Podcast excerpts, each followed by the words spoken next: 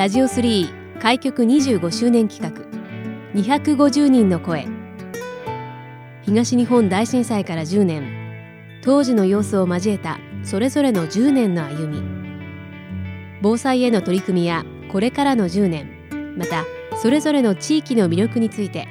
250人の方々の声をお届けします。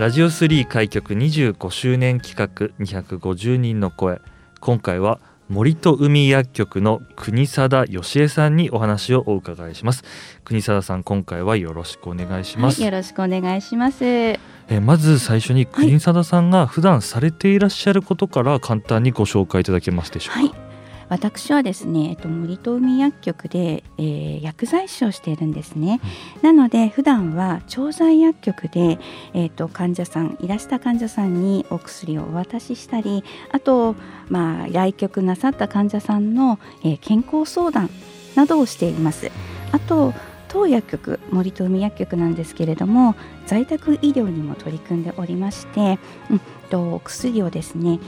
お家の方に届けたりとかする仕事もしてます。でそこではですね、まあ、患者さんにお話しするのはもちろんなんですけれどもご家族の方の心配事であったりお薬に関する疑問とかそういうものを解決させていただくような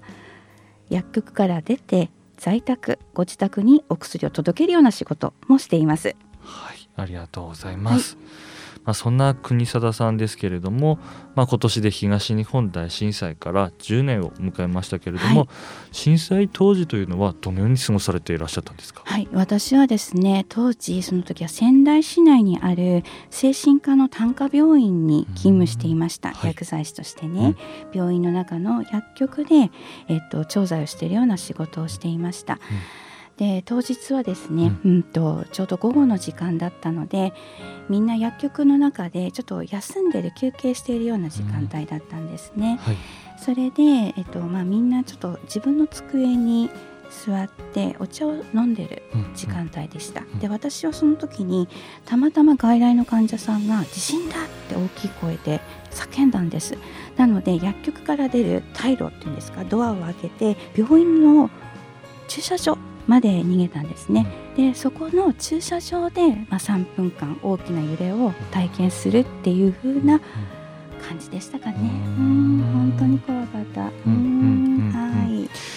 その後のこのお勤め先の様子というのはどのようになっていったんですか？そうですね、はい、先ほどもお話ししましたけれども私は仙台市内の精神科の単科病院だったものですから、はい、どちらかというと被災の状況はそれほどはひどくはなかったんですね。うんうんうんで県内にある10何個あったのかな？精神科病院でやはり大きく津波の被害に遭われた病院っていうのが何箇所かあったんです。でその津波の被害に遭った患者さんを受け入れるというような病院の体制になりましたので本当にこうあの時を思い出すとですね津波で被災した入院患者さんががバスに乗られてうちの病院に来た時皆さん裸足だったんですよね。木の幹のままで。本当にその話だった姿を今でも思い出すことができます。そして何せ被害が大きかったものですからカルテとかそういうものも全て流されてしまったのでお薬が何を飲んでいるかわからない状況だった。だけれどもその中でも職員の皆さん頑張って手書きか何かの本当メモ書き程度で何を飲んでいるとか、うん、その患者さんがどういう状況だったっていう本当メモ書き程度だったんですけれどもお持ちくださって患者さんと共にそのメモ書きのね、うん、カルテのようなものとともに何十人という患者さんをベッド数いっぱいになるほど受け入れました。はいその後2013年からはその薬局長。そうですね。そうだったんです。そこの精神科の単科病院だったんですけれども、まあ、本当に少ない薬剤室ですけれどもその中でも薬局長ということで管理を任せられるようなそんなようなお仕事になっていきましたね。だんだんだんだんそんなふうになっていきました。その後のこの国定さんの動きっていうのはどのようになってですか？そうですね、やはりこう私ねあの精神科の単科病院に実は18年間も勤めていて長く勤めさせていただいてたんですね。はい、なのでその中でやっぱりこうなんか思うことがたくさんありまして、ここの中で組織の中でできることってなかなか多くはないなっていうふうに感じることが多かったんです。なのでちょっと外の世界に飛び出してみようということで退職しましたでその時にですねあのコーチングに出会ったりとか、あとはまあコミュニケーションのことを学んだりとか、心の在り方を学んだりっていうようなことで、まあ、5年間を過ごしてきました。でなんか憧れだったパートの薬剤師になるっていうこともあったんですけども、その望みもかない2年間かな3年間かなちょっと忘れちゃいましたけど、パート薬剤師っていうことで薬剤師のいろいろな勤務体系っていうことも経験させていただきました。まあ、そんな本当にこの数年はいろんな経験をされてこられた国沢さんですけれども、はい、改めてこの森と海薬局を始められたということではい。はい、こちらいつ頃からになるんですか？それがですね本当に昨年の4月コロナが本当にこう世界に広がっていき始めたあの時に開局したのでちょうど時期が重なってえ感染対策であったりとか、薬局にいらっしゃった患者様に不安を与えないようにということで、たくさんの対策感染対策をした記憶があります。はい、なるほど。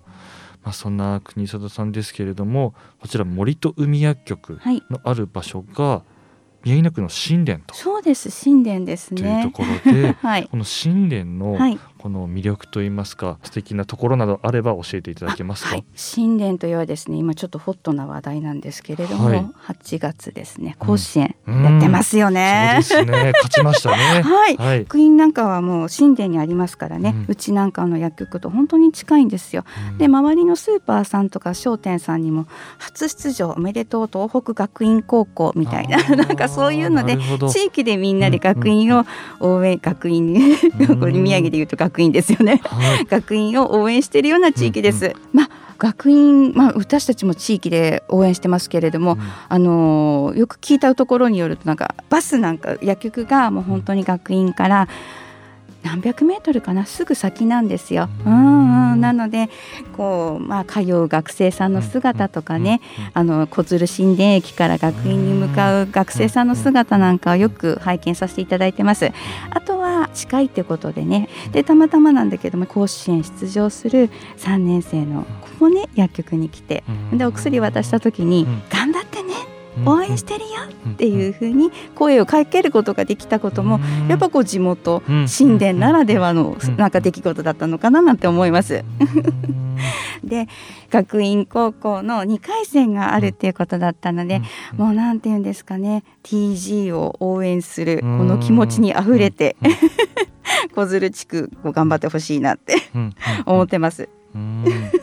はいありがとうございます。はいそれでは最後になりますけれどもこれから先の10年に向けて国定さんの思いや目標なんかあれば最後お聞かせください。はいそうですね先ほどから何回も私あの言葉には出してますけれども精神科医療に18年間関わってきたっていうことが心の中にやっぱりあるんですね。で組織の中にいてできなかったことっていうのも今開局して独立して自由にできるそんな風な環境になったならばもっと自由にお薬精神科のお薬であったり、まあ、他のお薬であったりってことなんだけれども患者様と直接お話ができる環境になったってことなのでお薬に対する疑問とかあとは思いとかっていうのを受け止められる薬剤師そして薬局の方になっていきたいなと思いますでも一番の希望としたらやっぱ精神科のお薬の減薬とか卒薬とかができるカウンセラー薬剤師になりたいなこの10年間でって思っております。改めてこの森と海薬局の方で、はい、ぜひちょっとご相談ですとか、うん、お薬ちょっと見てみたいという方はどのようにすればよろしいですか？そうですね。何せ気軽にですね、うん、地域の皆さんに入ってこれるような敷居が高くない薬局、うん、地域の皆さん、まあ、地域じゃなくてもお薬に困っている患者様、そういう気持ちがあるご家族の方、うん。精神科のお薬ってなかなかこうやめることも難しいとか言われてますからそれのお手伝いができるような敷居の低い薬局局を目指してますので、まあ、直接来局していただくとかそのような方法でもいいかなと思います。あとはお電話いただくとかね。はい。ありがとうございます、はいえー、今回は森と海薬局の国貞義恵さんにお話をお伺いしました国貞さんありがとうございました、はい、ありがとうございました